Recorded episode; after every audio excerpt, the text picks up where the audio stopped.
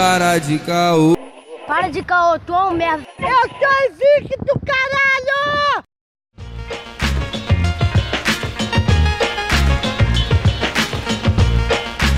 Salve, salve rapaziada, começando mais um Caocast. Aqui é o Arthur Renan, seu amigo de sempre. E é isso, né? Fé, culinária é com nós mesmo. Aliás, eu tô fazendo um frango assado agora no forno, só, só pra avisar mesmo. Não é pra dar fome ninguém, não, só pra avisar mesmo. Salve, salve galera, começando mais um Caocast, né? Esse Caocast sobre culinária. É, não tô com comida no fogo, não sei fazer comida, sou péssimo na cozinha e é isso. Oi, gente, aqui é a Ana Carolina, já tive aqui outras vezes, mas hoje a gente vai falar um pouquinho da história da comida e botar um jeito do Lucas cozinhar direito, né? Eu sou a Ingra, já tô, sei lá, na minha quinta participação, perdi as contas, mas vim falar hoje do tema que eu mais gosto, que é comida. Ô Ingra, como é que tá a sua panificação? Nossa, já vamos começar assim? Então, já murchei, enjoei. Cancelei a panificação da minha vida. O Levan faleceu. É. Ué, acabou? É muita farinha, que, né, mano? Mas o que, que aconteceu? Não, então, eu sigo fazendo pão, mas eu não tô fazendo já com o mesmo tesão, entendeu? Já, já, Entendi. já mudou. Quarentena, né, cara? Quarentena, pô, tanto, tantas fases. É porque agora a Ingra tá fazendo com roupa em casa aí, meu irmão. É, aí, mexeu com ela, mexeu com ela. meu Deus. Limitou o fermento. É, mano. Quebrou, quebrou a menina.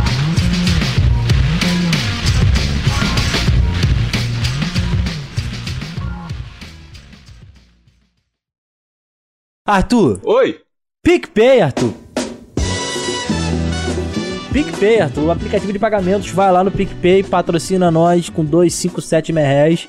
E é isso. Também ó, no Instagram tem o perfil. Ah, uma coisa que eu tô falando agora, Carol. Uma coisa que eu tô falando agora. Você, querido amiguinho, que gosta do Calcast, mas não contribui. Amigão, se você usa o Spotify, até se você não usa, mano, que não vai pagar nada. Vai lá e se inscreve no canal do Calcast, no Spotify, posso falar assim? Não, é seguir. Você Seguir. tem que É seguir. isso, segue no, no Spotify, porque isso vai ranquear a gente melhor ali, novas pessoas vão, vão conhecer, já é? Então faça isso, por favor. Se você não ouve e não faz, por favor, faça. Não, tá errado. Eu queria de- de- decretar, tá errado. Ouve e não Você faz, tá pode errado. compartilhar pelo Spotify pros seus amigos no WhatsApp, no, no, no Instagram. Então pode ser essa Exatamente. forma aí. Pô, exatamente. Eu só faço por Posso, aí. posso aproveitar o momento pra mandar um beijo? Pode, pô. Caraca, Arthur, a gente tá muito FMD. Pode. Fala. Não, sério. Vocês estão falando aí de Instagram, do, do, do qualquer e tal. Eu queria mandar um beijo. É, sei lá, e agradecer de verdade a todos os meus amigos que, tipo, apoiam o Calcast. Porque eu percebo que toda vez que, que eu jogo e tal, que eu divulgo pra galera, a galera compra a ideia e assiste e curte, fica mandando sugestão de, de tema, fica comentando sobre, sobre os episódios. Então, amo vocês. Caraca, brigadão, cara. Não, isso daí é uma questão até que a gente tem que agradecer, Sim, não, a gente Lucas? tem que agradecer a todo mundo que tá ajudando e tal. E a Ingra tem dado esse feedback. Ela tapa os nomezinhos aí por uma questão de privacidade. Ai, mas, Ética. mas, Mas a gente, não morde não, brother. É, a gente tem é, o Instagram. exatamente. Segue lá, chega lá no Instagram, pô. Arroba Calcast, manda um direct lá, a gente vai ler, vai deixar você oculto. Exatamente. A gente não precisa falar o teu nome aqui. E, pô, só pra gente ter um feedback, assim, a gente poder conversar com vocês também, brother. Às vezes é maneiro. Minhas amigas, eu preciso avisar que todos os rapazes do, do Calcast já são pessoas comprometidas. Então, vocês têm que curtir só pelo papo mesmo, entendeu? Eita, papo eita. É. Ei, vambora? Vambora,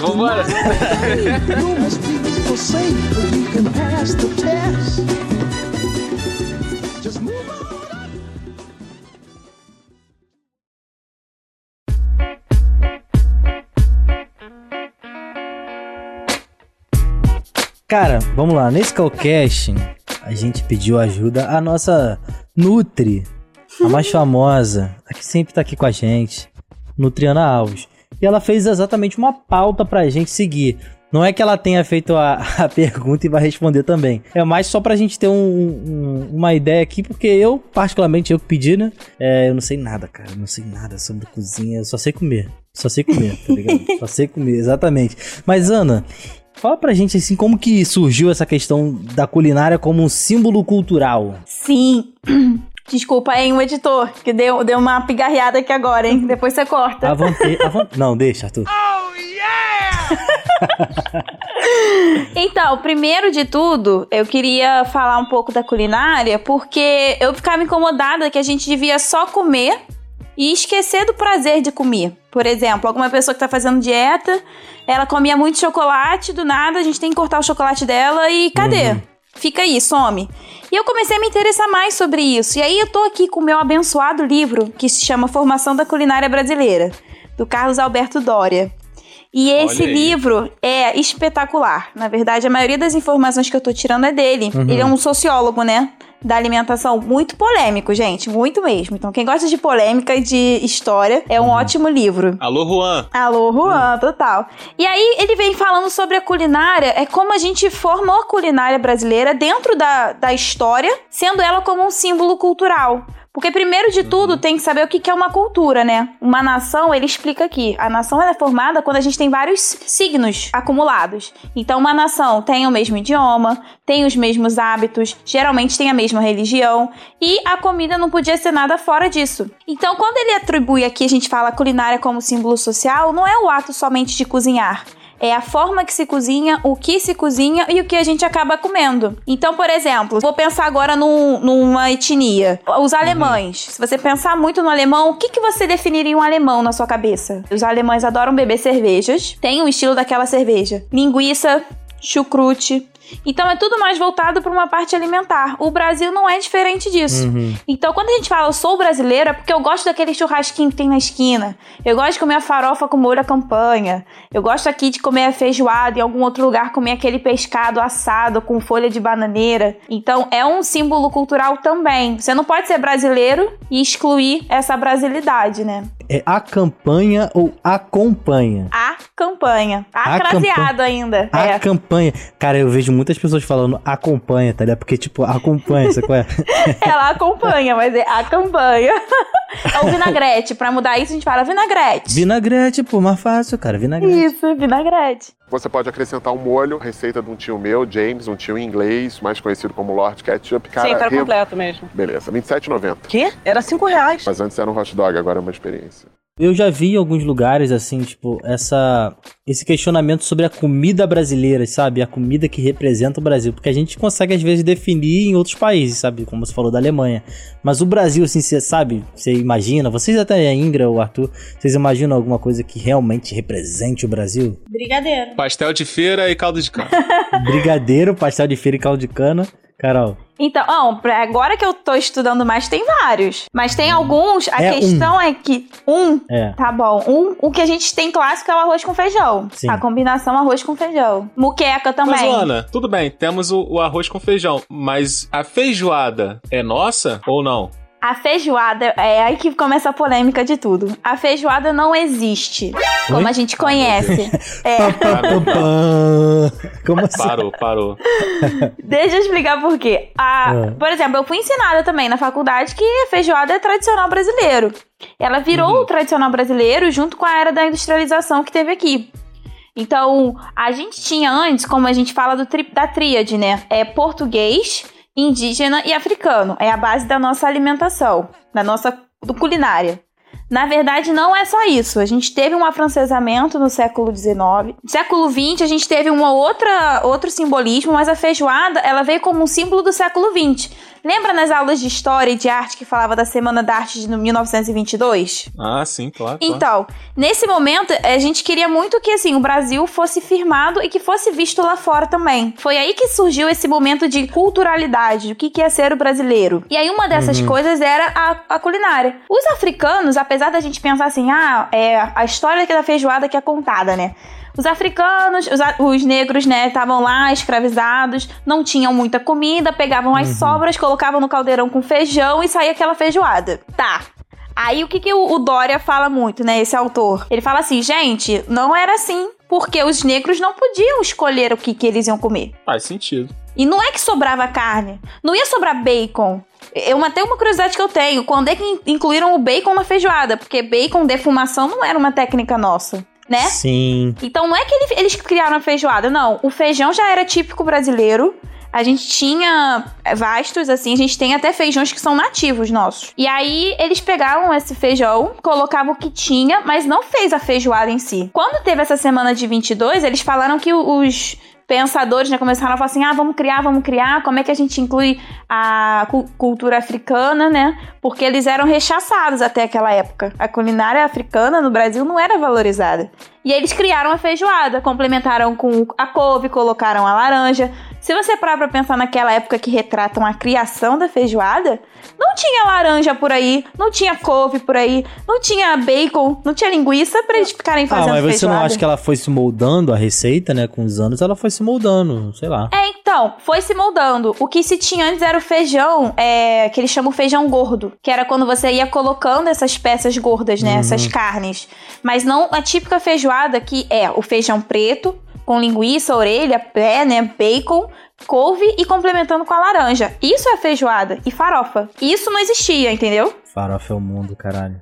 Aí, vou te, eu vou te confessar, quando tem muita coisa na feijoada, assim, uma parada que você não consegue nem distinguir, aí eu já não curto também, não. É, é, tem as variações, né? A feijoada em si, a gente não tem uma regra. Acaba falando isso também da culinária brasileira. Quando a gente compara com outras culinárias, tipo a francesa, que é tradicional, que todo mundo pegou, né, pra, como referência, ela tem os livros e tem a receita daquele jeito. Você não pode mudar um grama. Então, por isso que ela é tradicional, ela é clássica, porque todo mundo usa daquele jeito. A culinária brasileira ainda não tem isso. Eu não sei nem se ela vai ter, né, numa das prospecções. Espero que não tenha. Não. Então a Ô, feijoada Lucas, tu já é percebeu assim. que ela enaltece quando fala da França? É, eu também é. É, falou da França, tem um Deixa negócio. Não, tranquilo. Não. Deixa quieto, deixa quieto. Não, não, não. Não façam O muro isso tá comigo. baixo. Olha só, olha só. É o que o Dória tá falando aqui, gente. Os outros livros só reforçam isso. O livro do Claude, por exemplo. Eu tenho o livro do Claude aqui na minha casa. Polêmico. Amado Claude. Não é, Ingra? Pois Amamos é. o Claude. Chato, mano. Chato pra comer. Pô, esse programa dele é muito chato. Além de. Porra. Espera, o Claude é o Clodovil, não, né? Não, Não, é, o Claude Troagro. É, qual- Gente, mano, é conheço, assim, qualquer pessoa que tem um sotaque mais ou menos.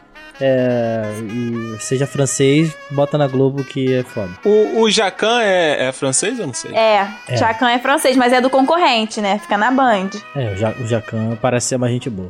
Não é não, ele é a, a grosseiro. comida do Jacan parece ser melhor. Ai, gente, eu não sei. Eu sei que a do Claude é muito boa. Ih, arrasou. Ah, tu comeu lá, mané? Ué, aqui no Rio. O Claude é aqui no Rio. Não, tudo bem, pode ser no Rio, mas nem todo mundo vai comer só porque tá no Rio e tá acessível.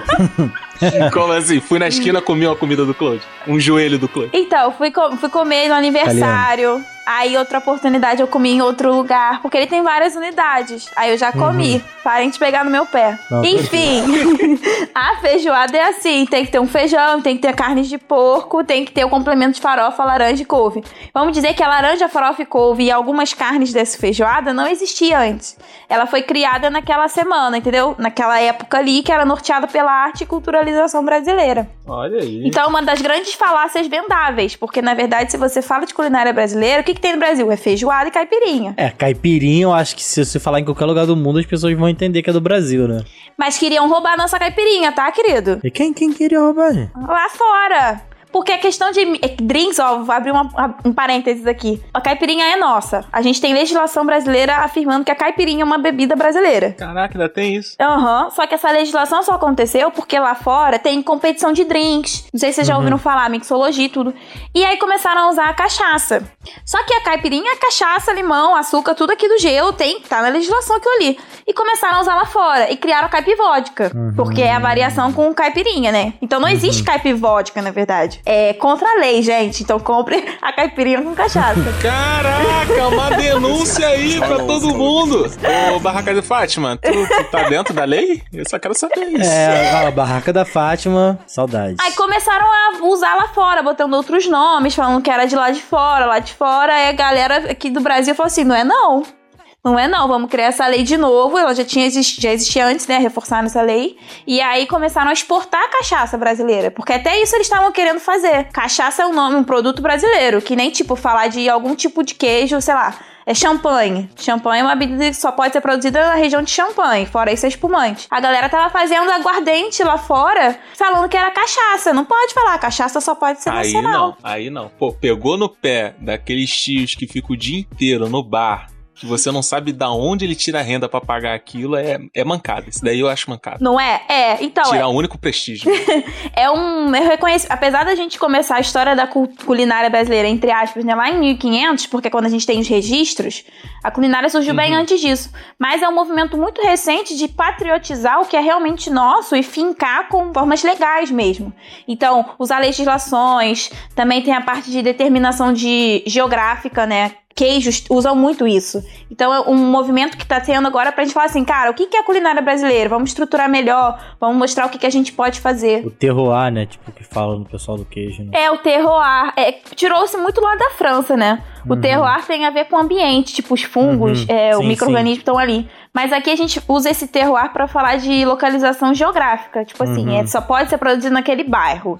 Aí mudou um pouco. Mas aí, quando você fala de questão é, é brasileiro, ele é produzido no Brasil ou ele é. A matéria-prima dele é fabricada no Brasil? Tipo, tem uma plantação ou não? A pessoa pode pegar uma receita, aí criou aqui uma receita e pode falar que é brasileiro. O caso da cachaça é mais fácil de explicar. É, ela precisa ser feita no país. Uhum. Naquela metodologia ali. Tem um passo a passo certinho pra ser seguido. Então ela tem que na- sair daqui, pronta. Não é tipo, ah, vou exportar uma- um pedaço e invaso lá fora. Não. Tem que sair pronta daqui. Agora, tem outras Saquei. Preparações que não tem dono, né? Então fica meio difícil de, de dizer que, tipo, é brasileiro pelo signo que tem, né? Simbolismo que existe aqui e a forma que a gente prepara, mas a gente não pode atribuir como assim, tem que ser feito por aquela pessoa enfim. É isso que estão tentando criar agora também. Então a culinária, na verdade, ela não é dona de ninguém e ninguém é dona dela, mas ela tá concomitante com o que a sociedade pega e culturaliza, né?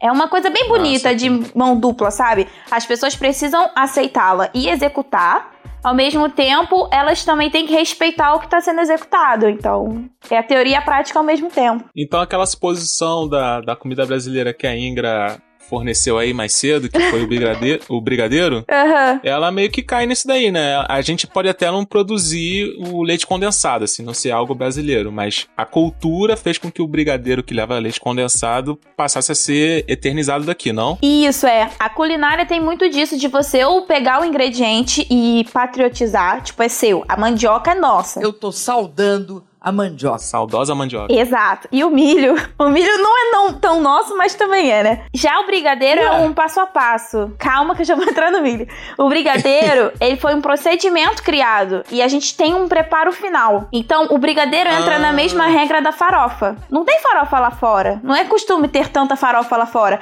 Quem tem farofa, por exemplo, a África usa bastante farofa. Foi porque na época da colonização era a farinha de mandioca que era levado dentro dos navios negreiros, que sustentava a galera até chegar lá. E vice-versa. Mas a farinha começou aqui. Eles pegaram dos índios daqui. Chamava de farinha de guerra. É, farinha de guerra. Cara, então, assim, é muito ao- bom. por exemplo, o, o amendoim, o amendoim é brasileiro. Tem muito na culinária tailandesa e asiática. Como é que foi para lá? Foi porque os- o- na época das colônias, os portugueses exportavam e traziam de volta. Entendeu? Cara, mas é, é- é, se for pensar nisso, tipo, aqui na- nas Américas que não tinha cavalo nem galinha, sabe? Não tinha cavalo, não tinha galinha, não tinha boi, não tinha porco. Sacou? E o Brasil hoje em dia é o maior produtor de carne bovina. É, mas é essa questão da culinária. Você não precisa ter, só usar o que é teu. Se você consegue se apropriar, conseguir produzir naquele lugar e que as pessoas, a maioria das pessoas aceite, tipo a sua nação aceite, já é da cultura. É, tipo o pessoal, o- a China lá ser o maior consumidor de soja, né? Aqui mesmo a gente não tem tanto esse costume de comer soja. Não, não tem, porque comercialmente é melhor vender, né? Ô Ingra, Eu? você consome soja? Não.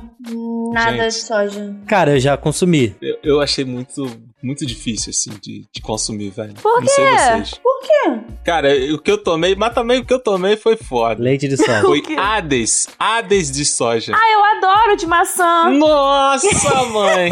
Caraca! Nossa, moleque. Cara, Poxa. eu, Muito eu tomava aquele leite de soja, sabe? é? Leite de soja, né? Leite de. Não, extrato. É, tá, extrato hidrossolúvel de soja. Leite de soja. Leite de soja. Obrigado, Entre aspas. Bota as aspas no leite. Imaginem eu fazendo aqui, ó. Ana, explica pra mim aquela situação do milho que você falou que o milho, entre aspas, é nosso. Ó, o milho, ele é andino. Vem dos Andes, né? Exato, ó. Tem, lembra, ó, pensa em você, mapa do América do Sul. Pá. A Cordilheira dos Andes, região andina ali, principalmente Peru, Chile e tudo mais. Aham. O Brasil é muito. A Amazônia ali, a bacia amazônica, apesar das pessoas acharem que é só no Brasil, ela extravasa um pouco a geografia. Um pouco, não. Entendeu? Vamos dizer assim.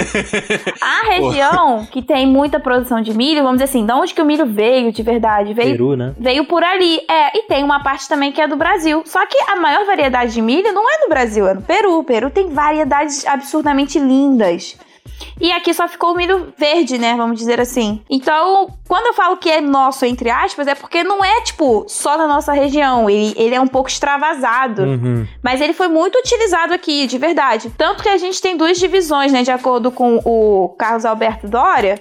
A gente tem duas divisões no país. Tem a divisão que é do seco e do molhado. O seco é aquela parte da, do Amazonas até lá embaixo, né? Aquela parte ali também da região central do, do país que pegava muito no milho. Então, quando os bandeirantes começavam por ali, eles exploravam muito milho. Então, tinha é, curau, tudo isso mais. E São Paulo, principalmente. A canjica de milho foi criada em São Paulo, é um prato nosso, ó, principalmente. Já o molhado, ele fala que é o litoral, onde a gente tem muita farinha de mandioca. Então, o milho é nosso, mas não é lembrado como nosso quando a gente fala sobre culinária brasileira. A não ser o milho verde. Cara, o, o milho de mandioca é aquele milho branco, né? Mandioca não, é milho de canjica. É, Como é que teve essas diferenças de milho, já que vem tudo da mesma caixinha? É, então, a gente tem uma. Na época dos índios, até que falavam, a gente faz melhoramentos, né? São híbridos. Naturalmente, a gente, eles vão pegando, vão misturando e vão criando. Assim, evolutivamente também, naturalmente, vão surgindo outras espécies. O Brasil fixou muito a canjica branca, que é o que faz essa mungunzá também, alguns lugares chamam, ou canjica branca. E tem o milho Mungu verde. o quê? Mungunzá. Meu Deus, melhor canjica mesmo. É, Na Bahia, por exemplo, é uma região que fala muito mungunzá. Aqui é mais canjica branca. Porque É. pra eles a canjica é a canjica amarela de milho. Amarelo, Ah, entendeu? que a já gente vi, chama vi. de canjiquinha, né? Exato. É, então. Só pra galera. Porque assim, o Calcast ele extravasa fronteiras. Lógico, Entendeu? Não sei lógico. quem que tá escutando, ele vai saber, vai Vou se mandar, entender vou aqui. mandar pra uma amiga minha da Bahia falar, e aí, parceiro, então explana aí, Manda, explica- explica manda um cheiro. Isso aí, pede pra eu explicar. Acontece que naturalmente, ou essa hibridização, forma algumas espécies de milho diferentes. E aqui ficou muito branco e amarelo. Eu não sei dizer de onde que foi é, a técnica usada, que a gente acaba não sabendo mesmo. Porque foi feito. Dizimaram os índios, né? Não quiseram pegar a regra como é que eles faziam. Uhum. Mas atualmente a gente faz uma outra forma que é melhoramento genético, né? Que é a transgenia ou essa hibridização um pouco diferenciada. Mas é natural, entendeu? Meio que surge assim naturalmente. Ah, brotou um milho diferente. Ou eles vão juntando umas sementinhas e vai surgindo outros, outros milhos, mas é tudo mais natural. Porque a minha dúvida ficou entre a ervilha e o milho verde, assim. Não sei se existe na culinária a questão de primos, é, a mesma família, assim e tal. Mas é. Não sei, milho verde com ervilha tem alguma coisa a ver, não, né? Não. São vegetais. Mas assim, o milho é da família dos cereais. Não é, não é o nome da família, né? Mas assim, do grupo dos cereais. Tá lá o milho. Tá. Já o, a ervilha é da família das leguminosas. Do grupo das leguminosas. A ervilha é muito mais perto de um feijão do que do milho. Olha aí. É, isso mesmo. Então, Quase um grão, né? Então. mais ou menos, é. Que as termi- Quando a gente vai entrando nas terminologias, elas meio que se embananam. Mas pra não entrar em terminologias específicas, ela é uma leguminosa. Então é uma coisa que dá em vagem sempre. Então é feijão, soja, grão de bico, tremoço, ervilha, lentilha, tudo é no mesmo grupo. Já o, o milho, ele tá junto do arroz, do trigo, da cevada, do centeio. Entendi. E, e na questão de vegetais? Porque ele também tem é, importância na nossa culinária, né? Sim, os vegetais eles são muito, ma- mas assim, principalmente são mais influenciados do que as opções proteicas, apesar da gente naturalmente só ter os pescados e aí os frangos forem entrando depois, né? Mas os vegetais, é, por exemplo, a gente tem uma definição aqui que são entre os nativos e os que vieram de fora, né? Os exóticos que, é, que foram é, naturalizados, que eles falam, né? E tem uma lista enorme Se vocês quiserem aqui, vou até perguntar pra vocês se vocês acham que é na- nativo ou se veio de fora. Hum, Jaca. Veio de fora. Nativo. é ruim. Só se... A Ingra ama jaca, por isso que eu comecei com a jaca. Veio de fora, não é possível. Não é possível que a gente produziu algo assim. Desculpa aí, Ingra, mas, pô, né? Ruim, na moral mesmo.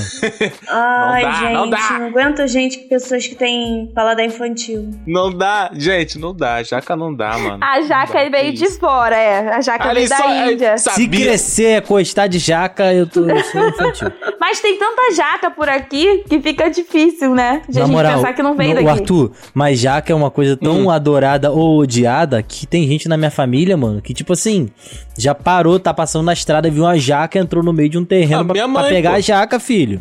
Eu falei, que isso, brother? Saiu entrando no terreno dos outros, falei, que isso, tá maluco? É a jaca, mano, é jaca. Eu falei, caralho. Minha mãe indo pra Maricá quase saltou do carro em movimento, filho. Que isso, por causa da jaca? É. Por causa de jaca, nego na beira de estrada vendendo milhões de jaca. E o cheiro vem antes da jaca, né? eu, eu fico impressionada cheiro com ruim, isso. Cheiro ruim, caralho. Pô, Ingra, desculpa aí, eu não queria falar mal da jaca, mas. Mas deixa eu te falar, eu não gosto de. Eu não gosto de jaca é, normal, igual todo mundo come, não. Eu só gosto da carne jaca. Da verde, É. né? É, que ela é Isso, verdinha. isso. O cheiro é quase nenhum, né, Ingra? Nenhum, nenhum, praticamente. Cara, eu quero comer um dia essa, Mas é essa Talvez, eu, coxinha de jaca. talvez eu, eu prove essa, essa jaca aí no, no churrasco pós-pandemia. Na casa do Lucas, com a A piscina gente cheia. prova. Total. Já é, só vir. Aham. Traz aí a coxinha de jaca. Mas, ô Ingra, tu vai, tu vai de Campo Grande até a casa do Lucas com uma jaca na mão, mano? Imagina um pessoal no ônibus. Pô, que cheiro é esse, mano? Caralho. Acho que essa mina aí. Cara, eu odeio o cheiro da jaca, não gosto não. Não, dá, Não, mas dá. você vai levar a jaca verde. A jaca verde não tem cheiro. Eu vou levar a coxinha pronta. É, obrigado. Muito obrigado. Não, mas eu acho que vendem a, a ja- carne de jaca desfiada a vácuo. Tem alguns lugares que Vende, vendem. vende. Você acha que eu Ah, compro? não, Não, mas aí aí, só no saquinho. aí não, peraí. Aí entra no mesmo critério do pessoal que, que compra as verduras embaladas. Tem aquele amor. Ah, Claro tá. que não. Ô, Mas você Lucas, vai abrir a meu Deus jaca? do céu, não acredito que ele falou isso. Preste atenção, é diferente de você ir no Norte Fruit comprar um alface e a diferença de você achar carne de jaca. Quer dizer, de você achar a jaca verde pra transformar ela numa carne que vai virar a sua coxinha. O Arthur. Olha a diferença da acessibilidade. Arthur, Não, não a gente senão tá levando a- esporro ao vivo A aqui. gente levando entende. Não, não tô mudando não. A gente entende quando a pessoa mora na área nobre que é perto da casa dela não tem ninguém com a jaca. Não, não me inclua, não, Não põe tem a gente, ninguém com a jaca. você. Não tem ninguém com, com um pé de você tá jaca. esporro sozinho, não me não joga não, nesse vocês são buraco playboy. também. Ninguém, ninguém é perto da casa de vocês tem, um- tem um, um pé de jaca?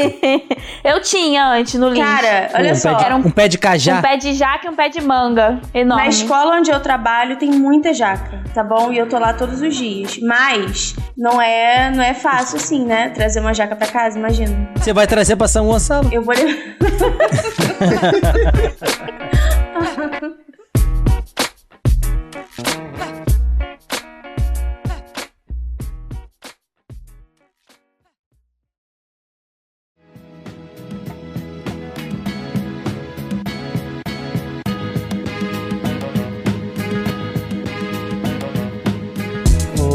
Carol, uma coisa Oi. me intrigou no- na pautinha que você montou pra gente Hum. sobre essa inserção de ingredientes europeus como forma de controle indígena. Cara, Ah, são coisas que a gente não aprende na escola. Então senta, garotinho. Não. Quando eu li, eu fiquei chocada. Fiquei assim, mentira, não é possível. E é logo no começo do livro, assim, que ele tá explicando. Uhum. Aí eu fiquei, não, esse livro vai mudar minha vida, não é possível. Porque olha tudo que ele tá mostrando, ninguém me contou. Aham. E aí depois eu fui ver, esse cara é bonzão nessa área, gente. Ele é um sociólogo sinistro, assim, então eu levei com mais relevância. O que que eles falavam?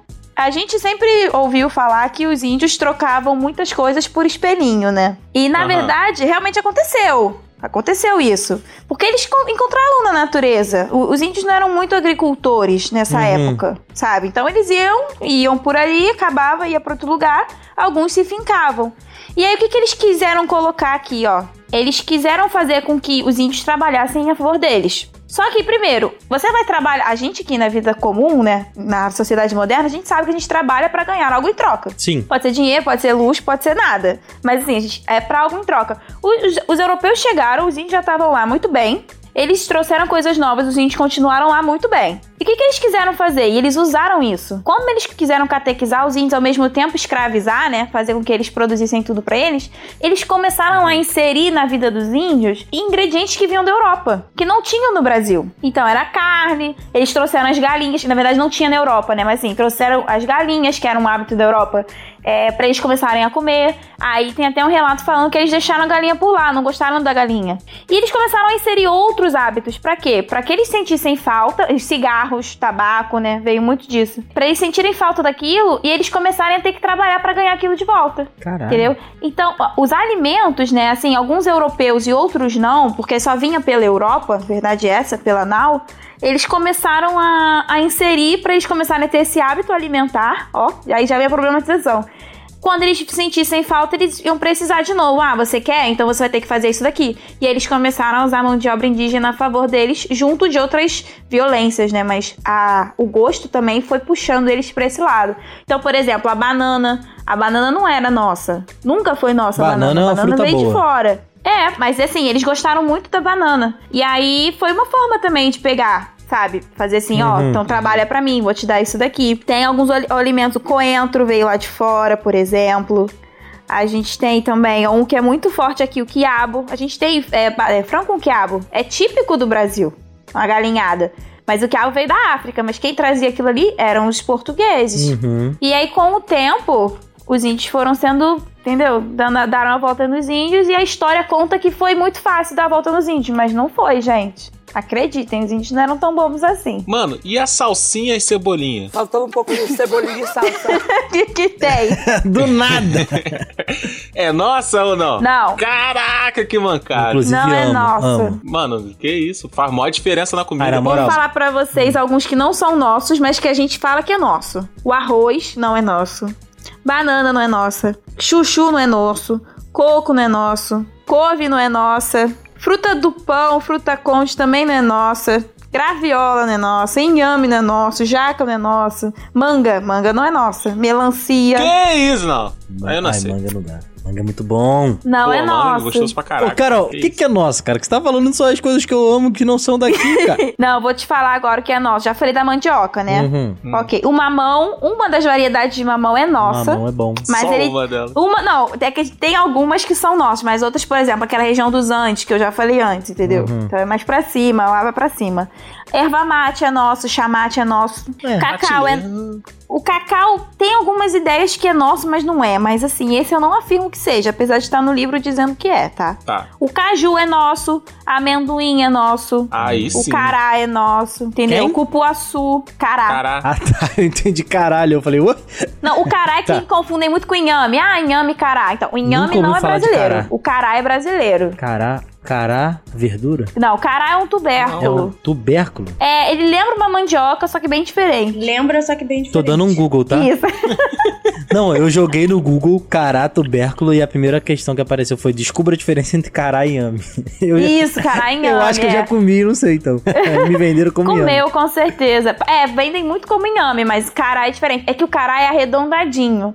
O inhame é um pouquinho mais comprido. Aí você tem a confusão do cará com inhame e do inhame com mandioca. É uma loucura. Outra coisa que é nossa, por exemplo, machixe, pitanga, giló. Pitanga. Giló é muito ruim, giló é ruim. Giló é nosso. Giló é mancada? Não, a gente pode, pode deserdar o de Giló. Ai, giló é muito falar. ruim. Giló, Num país meu pai que me tem giló obrigava. e jaca, ó. Meu pai me obrigava a comer giló. Cara, que horrível. Agora é mais Tu razoável, ficava é. de castigo na, na mesinha? Sim. Nossa. Ai, que horror. Eu jogava comida É? fora. Oh, Deus. Triste, Que então. vergonha. Ah, aí tu merecia, aí tu merecia. Pô, mano, na moral, eu jogava no telhado da vizinha, tadinho. Mas um primo meu, mano, é, tadinho, ele até faleceu já. Ele pegava o prato inteiro, tá ligado? De comida que ele não queria comer e jogar e botava embaixo do fogão, tá ligado? Aí um belo dia, a mãe dele falou assim: Porra, onde os pratos dessa casa estão? Que não tem prato mais, pô. Aí foram tirar o fogão, caralho. Você imagina como deve estar, né? Mas segue. Nossa, podríssimo. É horrível. Pelo amor de Deus. Caralho. Ai, que Não, horror. já tinha vida nova ali Já embaixo. tinha uma nova civilização. Ai, que horror. Então, aqui, só pra deixar uma memória boa na gente agora, a goiaba ele diz que é nosso, goiaba e guaraná. Aí sim. Ah, goiaba é muito bom, comi hoje. Duas. Goiaba, Goiaba é bom pra jabuticaba também. Tem gente que nunca comeu a fruta diretamente, goiaba. Tupé? E isso daí é um crime. Cara, quem, quem? Arthur, que Tem vergonha. gente que nunca comeu. Não, mano. eu Sério, vejo, tô eu sério. vejo muito assim, sei lá, quando estão falando da, das crianças, assim, as crianças de agora, sabe, que não vão na rua. Mas eu acho meio difícil, brother. Porra, pelo menos comeu alguma vez, sabe? Ó, lá. mas olha só, não, fazer essa pergunta que eu já fiz outro dia e eu choquei todo mundo quando eu perguntei. A, gente tá muito acostumado a ter tudo mês pronto aqui pra gente. Uhum. Mas a gente perde a noção de algumas coisas naturais que a gente acha meio que é meio infantiloide aqui, que a gente acha que é um absurdo não saber. O amendoim, ele vem debaixo da terra. Não. E eu não sabia disso. Eu também não sabia. Você planta o amendoim, surge as folhinhas em cima. Ah, você quer plantar, pegar o amendoim? Você tem que pegar a folha inteira e tirar debaixo da terra. Eu fiquei chocada com isso. Cara, eu só sei disso porque eu vi um anime que falava isso daí. Só isso. Caralho, o Arthur é o, é o cara do anime. Ele e o Yuri. É, só que aí tem um outro vídeo que, que ficou muito marcado na minha faculdade, que eles fizeram um vídeo com crianças. Uhum. Eles botaram cenoura, batata, chuchu, pepino, botaram beterraba. Todo, tudo as crianças falaram que era batata. Que isso? Juro pra você, o vídeo é, é brasileiro ainda. Tudo elas falaram que era batata. E quando tinha batata, elas, ah, é batata. Mas todos os outros, elas falaram que era batata. Aí quando eles trouxeram os pacotinhos de biscoito, só o pacote, elas sabiam todos os pacotes. Assim, a gente foi perdendo um pouco do que era, porque já chega tudo pronto pra gente. E aí a gente tem que fazer esse retrocesso absurdo, que eu fico apaixonada na escola que a In- Ingra trabalha, sabe? Porque nem todo mundo sabe daquelas coisas. Então, eu trabalho numa escola que fica aqui em Campo Grande. É uma escola rural. E ela é uma escola rural por quê? Não apenas porque tem 7 hectares, né? Ela está numa, numa área de 7 hectares, mas ela é composta muito por essa proposta socioambiental. Ou seja, você entra na escola, você nem, Uhum. nem, nem percebe muito assim, você percebe que ela é gigante, mas a parte de trás assim do prédio da escola existe praticamente uma fazenda. A gente tem a, a horta, a gente tem os animais, enfim.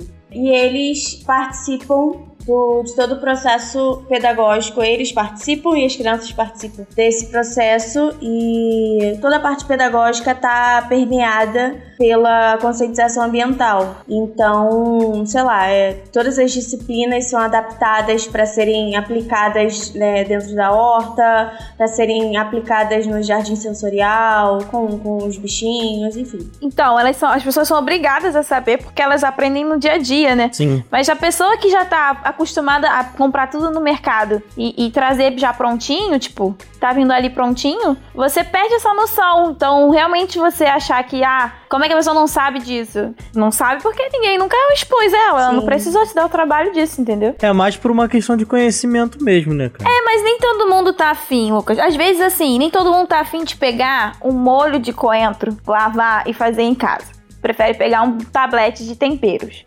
Então, assim, se ela não tá interessada em botar ou no dia a dia, coentro em pó, né? não vai lembrar. Ou coentro em pó. Não, mas pra ir pro coentro em pó, nem todo lugar tem. Aí ela vai naquela caixinha Alô, lá, Casa Pedro. maligna. É, entendeu? Vai na caixinha maligna lá. Então, assim, ela não vai se perguntar de onde que veio tal coisa. Não vai. Brother, brother, Arthur, propaganda, propaganda grátis aqui. Mas você vai. Eu fui com a, com a, com a Jéssica na, na Casa Pedro. Mano, é outro mundo, tá ligado? Tem, É tem, maravilhoso. tem tudo, brother. Na moral Tem mesmo, você- tudo. Aí eu coentro em pó, aí granola, várias paradas, mano. Cara, tem farinha de açaí às vezes, farinha de Sim, coco, cara, tem uma farinha que eu só encontro lá que eu amo, farinha d'água. É uma mais, farinha d'água. uma mais Caramba, grossinha. Eu adoro essa. Tem lá? Tem, eu adoro essa farinha, brother, caralho. Arrasou. Papai- Ela é muito boa. Aí, uma denúncia aqui, Arthur. This is Channels Television's breaking news. A minha sogra veio aqui em casa. Aí a gente tava comendo uma parada. E tipo assim, eu tava com uma minha farinha d'água é, num saquinho assim, tá ligado? Aí eu botei do ladinho, era até peixe, tá ligado? Era do ladinho, assim, aí eu botei do lado do meu prato. Ela veio, tipo assim, comendo. Aí ela tirou a, a espinha do peixe e jogou dentro do meu saquinho, velho.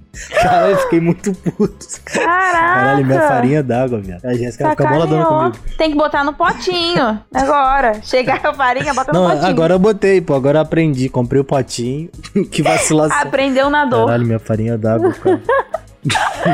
Mas eu gosto dessa parte da cozinha por causa disso, sabe? A gente começa a vo- a voltar a cozinhar, Aham. enfim, ou pelo menos iniciar alguma coisa, surge aquela pergunta do nada, sabe? Eu, às vezes, algumas curiosidades minhas foram surgindo, assim, pensamentos aleatórios, sabe? Tipo, eu, eu plantei coentro aqui em casa, num potinho. Uhum. E outro dia eu comprei semente de coentro como tempero. E em nenhum momento eu lembrei da conexão de de onde sai semente se eu não tenho flor. Aí tu fica, cara, mas eu só sei isso porque eu- um dia eu quis plantar coentro e na verdade comprar outra semente. Mas pra ter semente tem que ter flor, né? Então, eu não quero entrar nesse de mérito porque eu não sei. Mas eu sei que surge semente de algum lugar. Não, eu pesquiso até essa questão de, de, de cultivo e tudo mais. Mas enfim, isso é pra outro, outro podcast. Outro podcast, é. Outro Mas assim, o podcast. cozinhar aos poucos, por exemplo, você começar a fazer o brigadeiro, não Uhum. sei. Brigadeiro, você começa a descobrir a história do brigadeiro. Por que, que Uhum. surgiu? Por que, que é o nome de brigadeiro? É uma história bem legal e engraçada até. É, então você começa a pensar no cacau. Será que o cacau é daqui? Não é daqui, mas a gente produz um cacau de excelente qualidade. De onde que vem? O que, é o cacau? O cacau é um fruto. Sabia que as pessoas comem o fruto do cacau e o que a gente joga fora, na verdade, é o que vira chocolate? Então, é- é- essa ideia, assim, eu gosto muito. E aí, como eu comecei a ler sobre a culinária brasileira na parte histórica, eu fiquei mais ainda apaixonada. E, e, assim, é coisa que quase ninguém sabe, né? Coisas pequenas, mas a gente não, não tem valor ao que, ao que é nosso. Ana, você falou do, do cacau, agora eu lembrei, lá na escola tem cacau, né?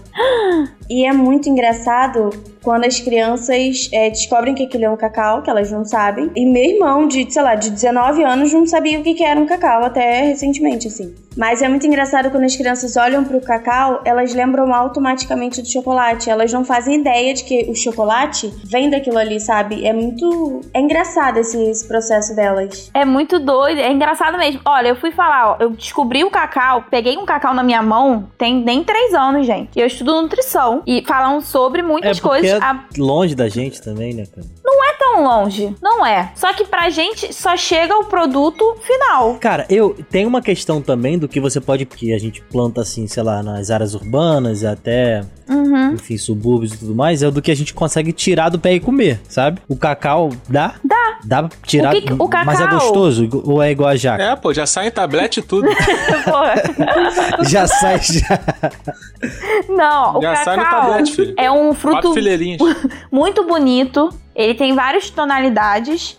Eu não sei qual o o que tem na Ingra. É qual o teu? É o amarelo? É o vermelho? É o amarelo. É o amarelo, então. O gosto não é de chocolate, já começa por Não, aí. lógico, imagina. A gente come, é uma polpinha que tem em volta uma mucilagem que tem, Uhum. e ela é, ela é docinha, mas ela é bem ácida também. eu não gosto. Vermelho eu já comi. Porra, já vi cacau, pô. Tem lá perto da casa da minha mãe. Então, é, não tem nada a ver com chocolate, nada. Não, mas não, é um sim, gosto nadinha. diferente. Sim, E é bem forte. parece um mamão. Ele lembra mal ou bem um cupuaçu na minha cabeça. Mal ou bem? Sim, sim. Você pode acrescentar um molho, receita de um tio meu, James, um tio inglês, mais conhecido como Lord Ketchup. Cara, Sim, tá re- completo mesmo. Beleza, R$ 27,90. Quê? Era 5 reais. Mas antes era um hot dog, agora é uma experiência.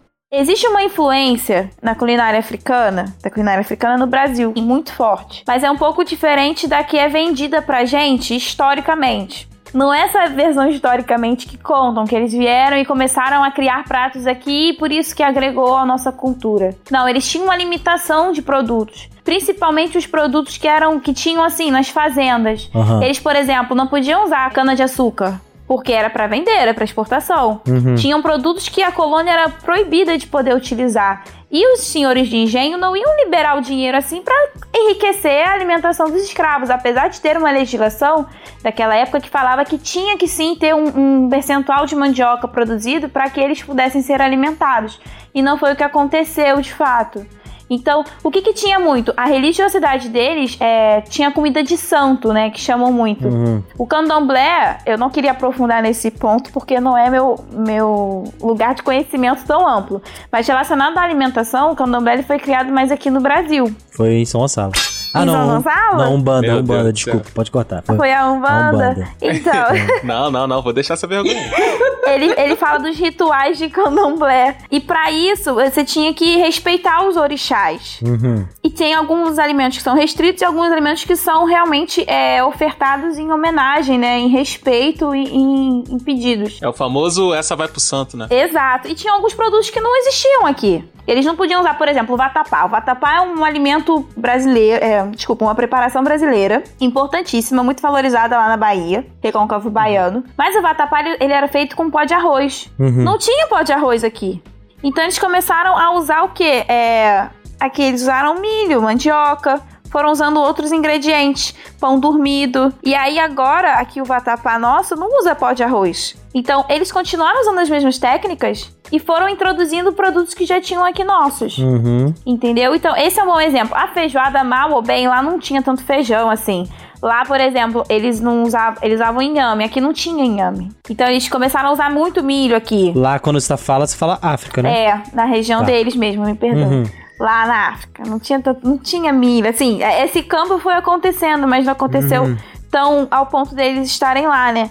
Então usava-se muito milho, mingau. É assim, eles vieram com aquela cultura deles, da prática da, da culinária, mas não tinham ingrediente, então eles foram adaptando. E algumas dessas foi ficando aqui nosso, como É, nosso. porque são, porra, 300 anos, né, cara? Então você acaba adaptando e acaba regionalizando aquela, aquela situação ali e acaba virando daqui, né? Isso. Você tá tanto tempo no lugar que você faz mais parte desse lugar do que de onde supostamente você veio, né? Por isso que a gente não sabe é, a árvore genealógica e tudo mais. Eu sei que a Angelete é da Itália, da parte do meu pai, mas não sei da parte da minha mãe, né? Isso é meio estranho. Foi apagado. É, porra, super apagado. E você tem esse essa memória afetiva e o paladar também com o lugar, né, cara? Eu sempre imagino isso, ah, vou morar fora do Brasil, o que, que eu sentiria mais falta, sabe? É, uma amiga minha me alertou mais, foi nisso, quando ela me falou, eu fiquei assim, caraca, fiquei assustada. Ela teve que fazer um, tadinha, ela foi fazer um intercâmbio, onde ela foi, foi pra Alemanha, não Uhum. tinha farofa. E a mãe dela ia visitá-la, ela pediu, pelo amor de Deus, me traz 2 quilos de farinha de mandioca. ela tava Caralho. com saudade da farofa. A farofa Mano, eu aí. sentiria falta, real. É, e aí, quando chegou lá, ela ficou, sim, maravilhosamente encantada que tinha farofa pra ela. Ela foi comeu toda a farinha. E queria muito voltar pro Brasil porque tinha farinha, tinha churrasco, tinham coisas que lá não tinha que ela precisava comer. Como se a comida de lá fosse estranha, sabe? Sim, cara. Pô, deve dar até uma bad, bro. Não tem torresmo.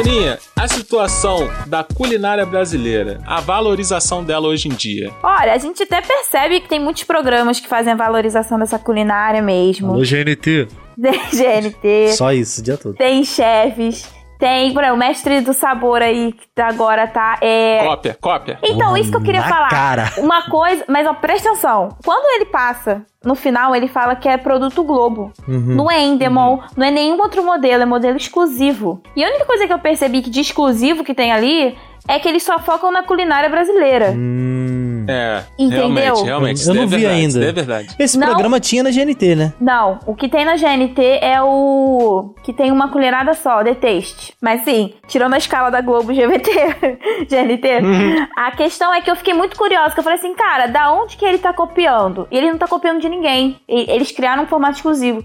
E essa exclusividade da culinária brasileira, nacional, de produtos típicos daqui, que nem sempre são os nativos, é, tornaram um produto, um produto mais exclusivo. Então, é, eles não têm nenhuma prova que vai pedir pra você usar produtos de fora e valorizar a culinária de fora, como tem outros. Tipo Masterchef, é, Superchef, tudo isso que, que existia antes. Então, dentro disso agora, tá tendo, assim, um papel importante da culinária brasileira aqui dentro e lá fora. Aham. Quem começou a botar ele lá fora, assim, tipo, falou assim, ah, isso aqui é Brasil, foi o Atala, o Alex Atala. Mas temos controvérsias contra o Alex Atala agora. Porque o Carlos Alberto Dória colocou uma pulga atrás da orelha aqui e ele fala abertamente mal da culinária de São Paulo e desses chefes. Lucas. Por quê? Cara, toda vez que ela fala Carlos Alberto, eu automaticamente coloco o D Nóbrega do lado. Eu também, bro. automaticamente, mano. Eu fico falando toda hora aqui, eu, eu leio pra não falar o de Nóbrega também.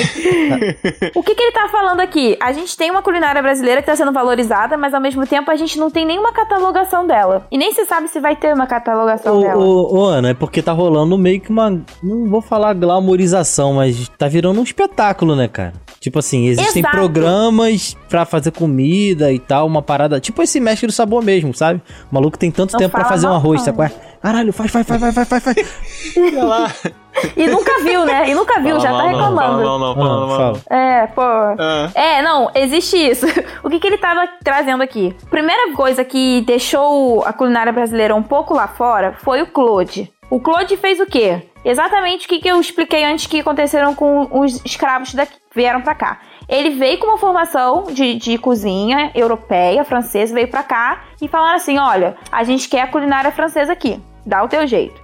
E ele foi percebendo que não tinha os produtos. Obviamente, a gente não vai ter produção de escargot, não vai ter pato pra ficar tirando fígado, não ia ter nada disso no Brasil.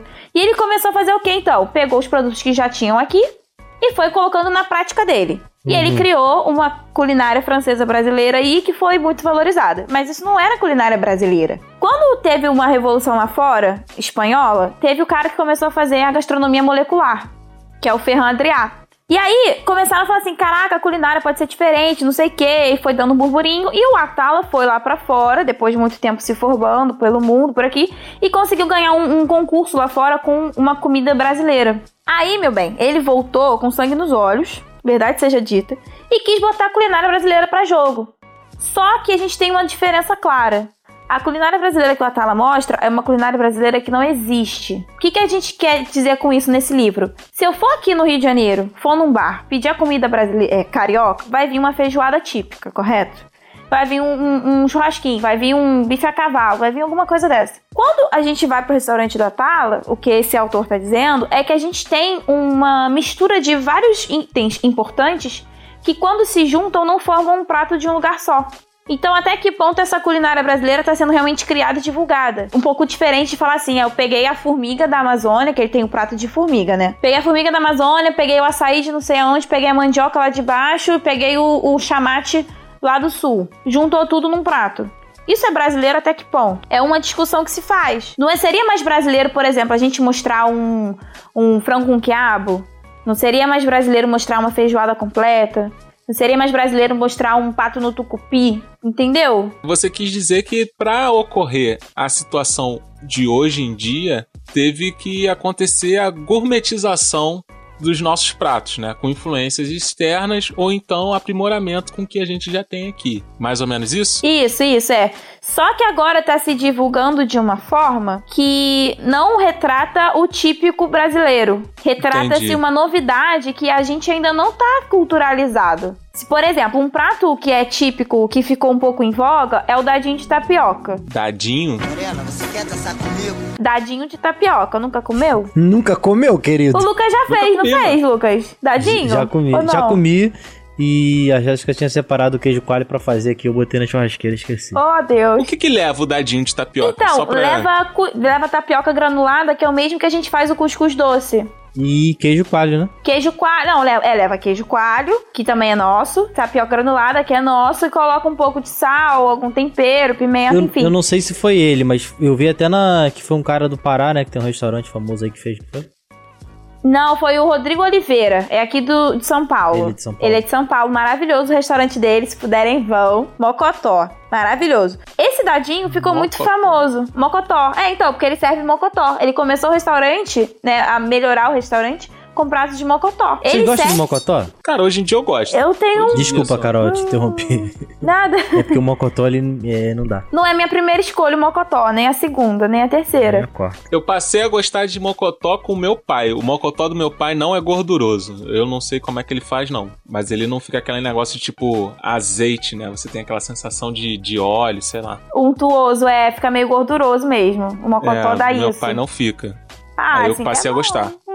Arrasou, hein? Então, teve- tem esses dois estilos. O Rodrigo Oliveira tem um restaurante muito famoso Uhum. em São Paulo. E ele começa com esses pratos realmente típicos. É, um- é a cultura que ele mostra, é uma cultura que o, o que o autor diz é que ele fala assim, uma cultura que todo mundo olha e vai dizer que é brasileiro. Quando a gente vai para esses restaurantes um pouco assim destacados, que pegam ingredientes separados, criam a própria gastronomia, né, o próprio prato, você não sabe até que ponto isso realmente é culturalizado, porque você tá pegando ingredientes que não se conversaram, não tem uma história criada ali. Você tem que criar essa história. Então, atualmente, a gente está fortalecendo o que existe, criando coisas novas com o que existiam antes, mas sem realmente dar uma cara de Brasil. É igual aquele trabalho de colégio que você faz com a tua turma. Aí cada um dá um pedaço do trabalho, você junta e fica aquela merda pra apresentar. É, é, às vezes sim, às vezes não. Porque tem uma diferença importante da culinária e da gastronomia, né? A gastronomia é uma arte, de fato, é feita com muito trabalho, né? Assim, execução, perfeição, muito exigida atualmente. Mas o principal deles é o visual e o sabor. E a textura. É a sua sensação gustativa. Uhum. Sabe? Isso que eles falam, de experiência. Já a culinária não. A culinária, apesar daquilo, ele é- ela é tão afetiva e ela, na verdade, é tão comum, tão do povo, que você faz parte dela sem você perceber. Então você é, é enraizado em você de uma forma é, histórica, emocionalmente, fisiologicamente e, e de necessidade assim do corpo, sabe? É tipo aquela necessidade de eu preciso que no meu churrasquinho tenha vinagrete e farofa. Se não tiver, não é um churrasquinho completo. Então a cultura tá nesse ponto, a gastronomia já tá em outro. Então, esse momento que a gente tá tendo esse embate, sabe, entre cultura e gastronomia, um ponto, a ideia é que na tendência tudo fique bem mais valorizado. Tanto que tá surgindo muitos restaurantes brasileiros, né, de culinária brasileira. Você acha que a gente tem pensado mais em relação à culinária, assim, sabe? Em- até em- sobre TV e tudo mais, que a gente tem visto os Masterchefs, a cópia, o Mestre do Sabor também. O que, que vocês Não é que que vocês acham? O que, que vocês acham, Ingra? Você acha que agora o pessoal tá se interessando mais pela cozinha? É, eu acho que sim. É, eu particularmente não gosto desses programas de, de TV de culinária, de, de competição. Não gosto, nunca gostei, nunca assisti nenhum. Mas eu gosto. é, Nunca assisti, não gosto. não gosto. Detonou legal. É, eu não mano. gosto. Eu, sou- muita gente acha que eu sou doida por causa disso, mas eu não. Eu não curto essa ideia da. Eu acho que existe a, a- a cozinha naquela, naquele que eu acho que a, a- Ana sabe falar mais da parte da, do restaurante, que tem, tem toda aquela loucura, aquela agitação, ok. Mas eu não acho legal isso se tornar entretenimento. E a maneira como a pessoa julga a comida da outra, sabe? É uma coisa que eu não curto. Tô falando mal do Masterchef mesmo, tá? É isso. não gosto. Mas, é, em contrapartida, eu adoro os programas que ensinam as pessoas a, a, a cozinhar. Tem vários. Rita Lobo. GNT, se quiser, tô aqui. Sei cozinhar também, pode me chamar. Mas eu acho que é, é legal, porque as pessoas começam a, a perceber que dá pra sair do, do arroz e feijão, sabe? Elas começam a, a querer usar um pouco mais na cozinha e de uma maneira muito didática, na minha opinião, né? Amo Rita Lobo, acho que ela é super didática. Acho que dá pra gente tentar tirar um pouquinho de, de cada um, assim. Dá pra tirar da Bela Gil também. Você não quer fazer o que a Bela Gil faz pra comer, mas você pode pegar a metodologia dela, o que ela entende por alimentação e tal. Então dá pra ir mesclando todos. E eu gosto muito dessa parte da, da, da, da cozinha como entretenimento. Competição não curto. Cara, mas, é, assim, é, tem uma questão também da perfeição, né? Isso me incomoda um pouco também, porque eu não sei fazer perfeito, sabe? E eu sou péssimo na cozinha. Eu não sei se isso é bom ou ruim, sabe? Tu não sabe empratamento, Lucas. Só isso. Você tem uma visão artística diferenciada. Eu já falei, vide a esfirra. Cara, exatamente. A minha esfirra, que eu não. Só porque ela tá tortinha, eu não vou deixar de comer. Não, não. Não, não, não. não. Tartinha não, amigo. Calma aí. Calma aí. A minha esfirra parecia o. Caraca, o corcunda de Notre Dame. Não.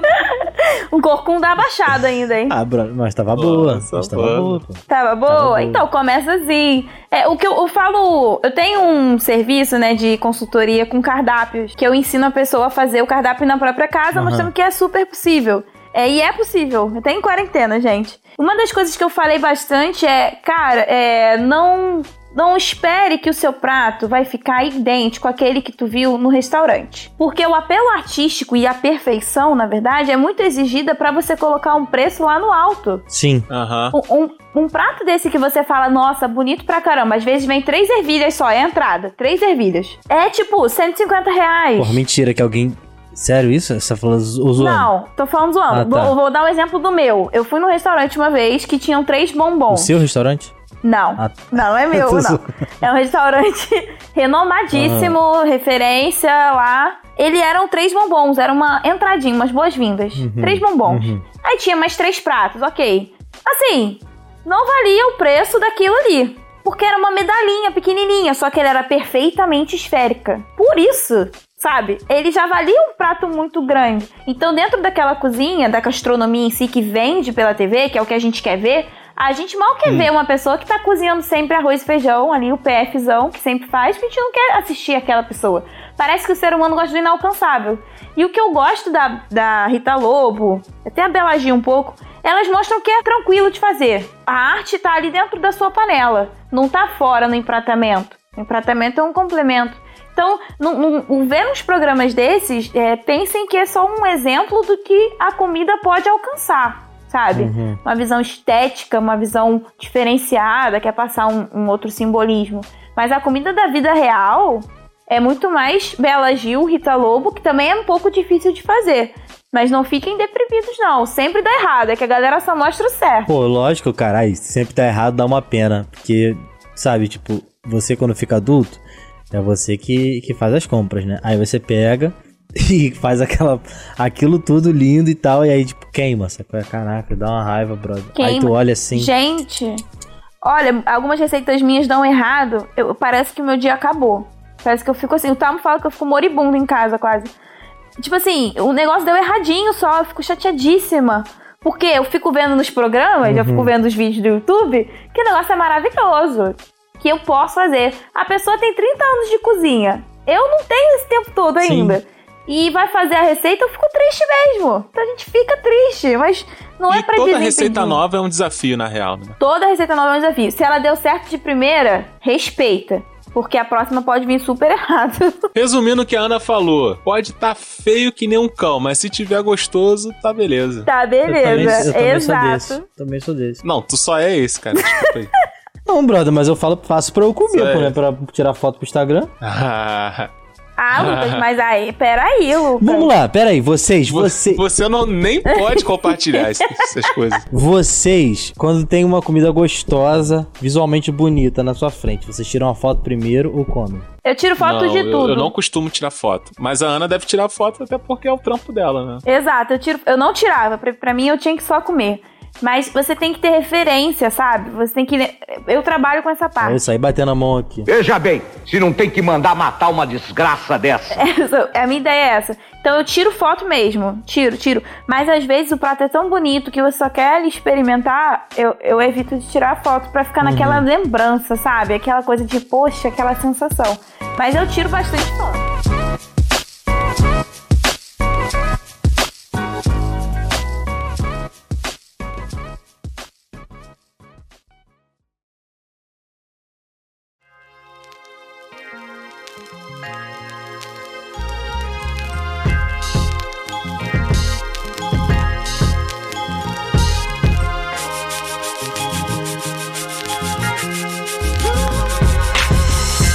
Semana, vamos lá. Quem é que tem o caldo da semana aí já no gatilho? Eu acho que é a Ana. Ah, gente, eu quero dar, ó. Posso dar três opções dessa vez? Fica à vontade, fica à vontade. Posso real? Pode. Então tá. Uma é desse livro que pode parecer que eu contei o livro inteiro, mas eu não contei. Ah. Ele se chama Formação da Culinária Brasileira. Pegadinha do malandro. É, é, é. Ah, Sérgio Malandro.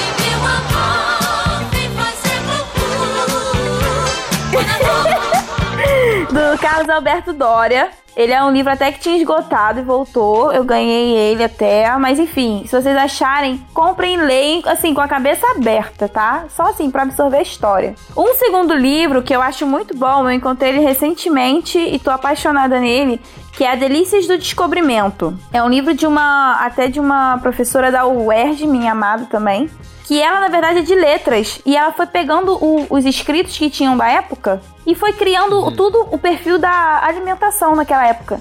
Então mostrando quais alimentos vieram pra cá, quais alimentos já eram daqui e chamaram a atenção das pessoas que estavam redigindo, Uhum. né?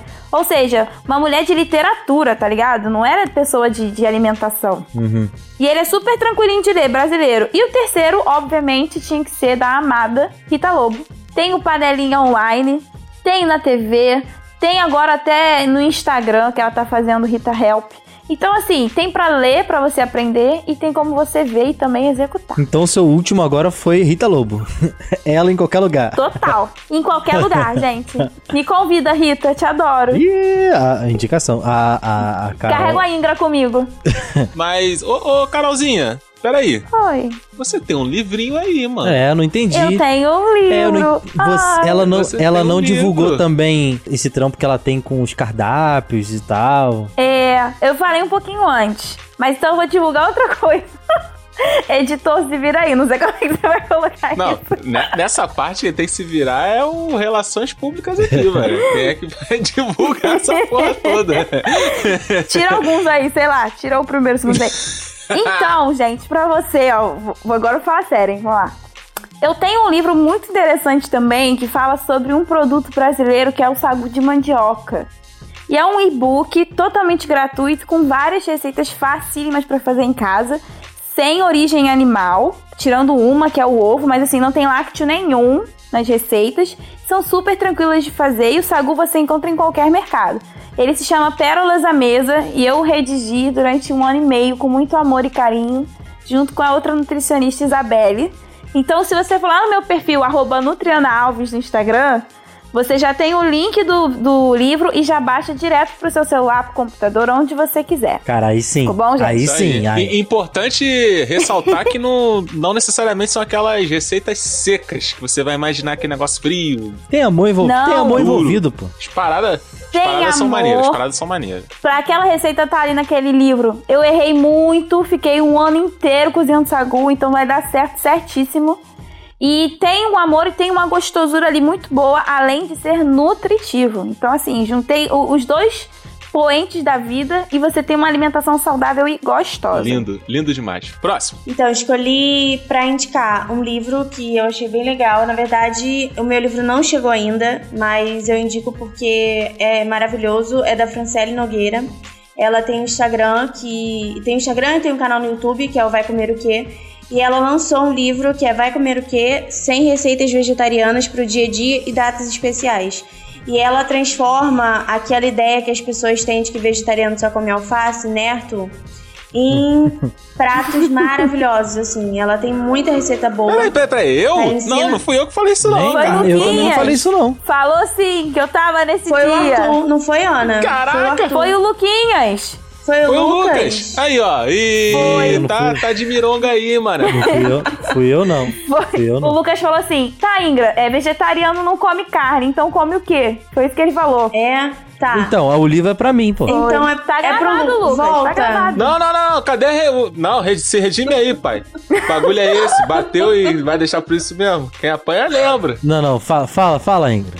Continua, por favor. En- Enfim, é, os dois têm essa, essa, esse bloqueio com o vegetarianismo e eu convido Isso é. a, a ler esse livro. é, vai comer o quê? As receitas Caraca, a, pe- a pessoa não dá o braço a torcer, mano.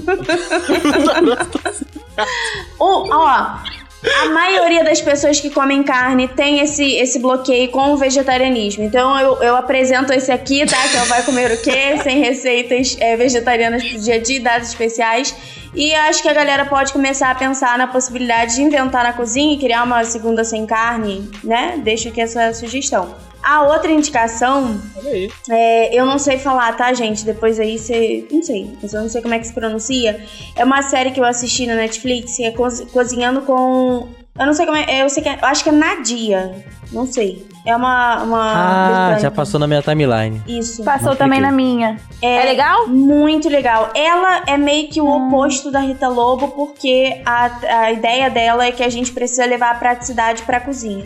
Então ela não condena os enlatados, ela não condena o tempero pronto, mas ela ensina as pessoas a cozinharem e transformar aquela, aquela aquele industrializado numa comida natural, numa comida fresquinha e tal. Então ela tem uma proposta diferente, eu achei muito legal. O jeito dela também é muito legal. Então eu deixo essa indicação. E aí, Arthur, tem alguma coisa no gatilho? Cara, tenho, mano. Eu recentemente fiquei muito ferrado pra fazer feijoada. Então fui caçar no YouTube, logicamente, e encontrei um canal que eu achei muito bom, cara, que foi o Receita de Pai. Não sei se alguém já viu aí. Eu pensei que tu ia Mas- falar que tu indicava teu pai. Cara, meu pai eu não tenho como indicar porque vocês não vão ter como chegar nele, entendeu? Vai ter como consumir as coisas dele. Mas o Receita de Pai é, é bem maneiro também. E o outro que eu indico é o Taste Made, que eu gosto Uhum. muito pela variedade da- dos pratos, assim, tipo drinks, doce, Uhum. salgado. O Testament, ele tem perfil também. Ah, o test made é Tem, aquela tem coisinha no- bonitinha, né? Que eles postam. Tem no Isso. Face. É, Lá mas que eu aprendi assim, a fazer esfirra. geralmente no Face eles botam uns pratos mais loucos assim de, de fazer, tá ligado? Tipo, muitos processos de horas Uhum. e tal. No YouTube, não. No YouTube ele já faz uns pratos mais tranquilos assim. Então, vai lá, dá uma olhada, mano. Cara, eu queria muito indicar um cara aqui que, me, que salvou minha maionese temperada. É a única coisa que eu sei fazer nessa vida. Gente, caraca, não. Sério. Brother. Sério, mano. Tem que procurar outra receita. Papo 10. Não, não, não. Eu fiz uma agora e acertei. A segunda agora eu acertei. Eu quero muito essa Mas a maionese primeira. temperada. Mas a- A Ingra tá aí de prova. Tu tá fazendo uma receita Mano. temperada há uns três anos Não, já, não. mano. Mas a maionese temperada a que eu fiz a primeira vez, ela não tinha dado certo. E o cara que eu achei na internet salvou. Mas eu não achei o canal dele. Então eu vou indicar uma outra coisa que eu gostei de fazer e eu acho que deu certo, assim, pelo menos a pessoa que está comigo, minha companheira, aprovou. E eu vi lá no Perto do Fogo, eu fiz tipo um vinagrete assim na brasa, sabe qual é? Já viu esse, esse programa Perto do Fogo na GNT? O do. O Sim, do. Felipe Bronze. Felipe- Eu Bronze. ele- Nossa Eu senhora. acho ele super playboy. Esse Nossa Senhora é uma coisa boa ou uma Mano, coisa- na É moral. uma lembrança ruim, mas tudo bem. Que lembrança ruim. Não, mas os É. pratos, assim, eu acho maravilhoso, mano. Tu, tipo, no, Sim. feitos na churrasqueira, essa coisa, tipo, Tudo na mano, churrasqueira. tudo. tá ligado? Eu acho até exagero. Tudo. Arthur, Tudo tudo. mesmo. Tipo, pizza. na Churrasqueira. Tudo na churrasqueira. Tudo. Ele fala assim: é, vamos dar uma- um, um cheiro de alecrim. Aí ele pega, tipo, um quilo de alecrim e taca no fogo, né, Lucas? Não, mas uma coisa que ele faz que, que eu, eu fiz e aprovo é colocar louro na churrasqueira, sabe qual é? Não sei não, você não me convidou ainda pra sua churrasqueira. Porra, cara, a gente tá na quarentena! Mas, Lucas, eu acho que é o conceito do, do Felipe Bronze. Você entendeu o conceito dele? Não, explica, explica aí. Tela azul. Não, não, eu acho que. É é porque parece exagero, mas eu acho que faz parte do conceito dele, sabe? É, o conceito dele é a gente cozinhar utilizando outros métodos de, de fogo. Ah, então pode por isso que ele sim, sim. faz. Por isso que ele faz assim. Faz eu acho que é o sentido. conceito dele. Mas, assim, mas caraca, na moral, você vê a parada pronta do que ele faz assim, cara, dá uma água na boca, brother. Na moral mesmo. Tipo Uhum. assim, hambúrguer. Ele tem o restaurante aqui, se você quiser ir um dia. Não, tranquilo, tô tranquilo que você não sabe.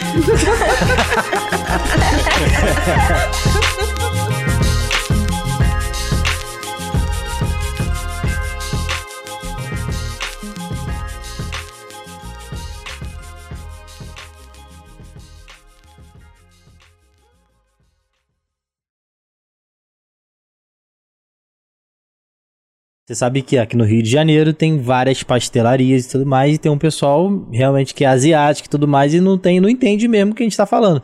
Aí, aqui, do La Ponte pra cá, a gente chama o salgado de italiano. Aquele. Joelho. Certo. O joelho. Mano, famoso joelho. O famoso joelho. Aí eu fui numa pastelaria no Rio e, tipo assim, a pessoa, claramente, ela aprendeu somente a palavra joelho, sacou? É?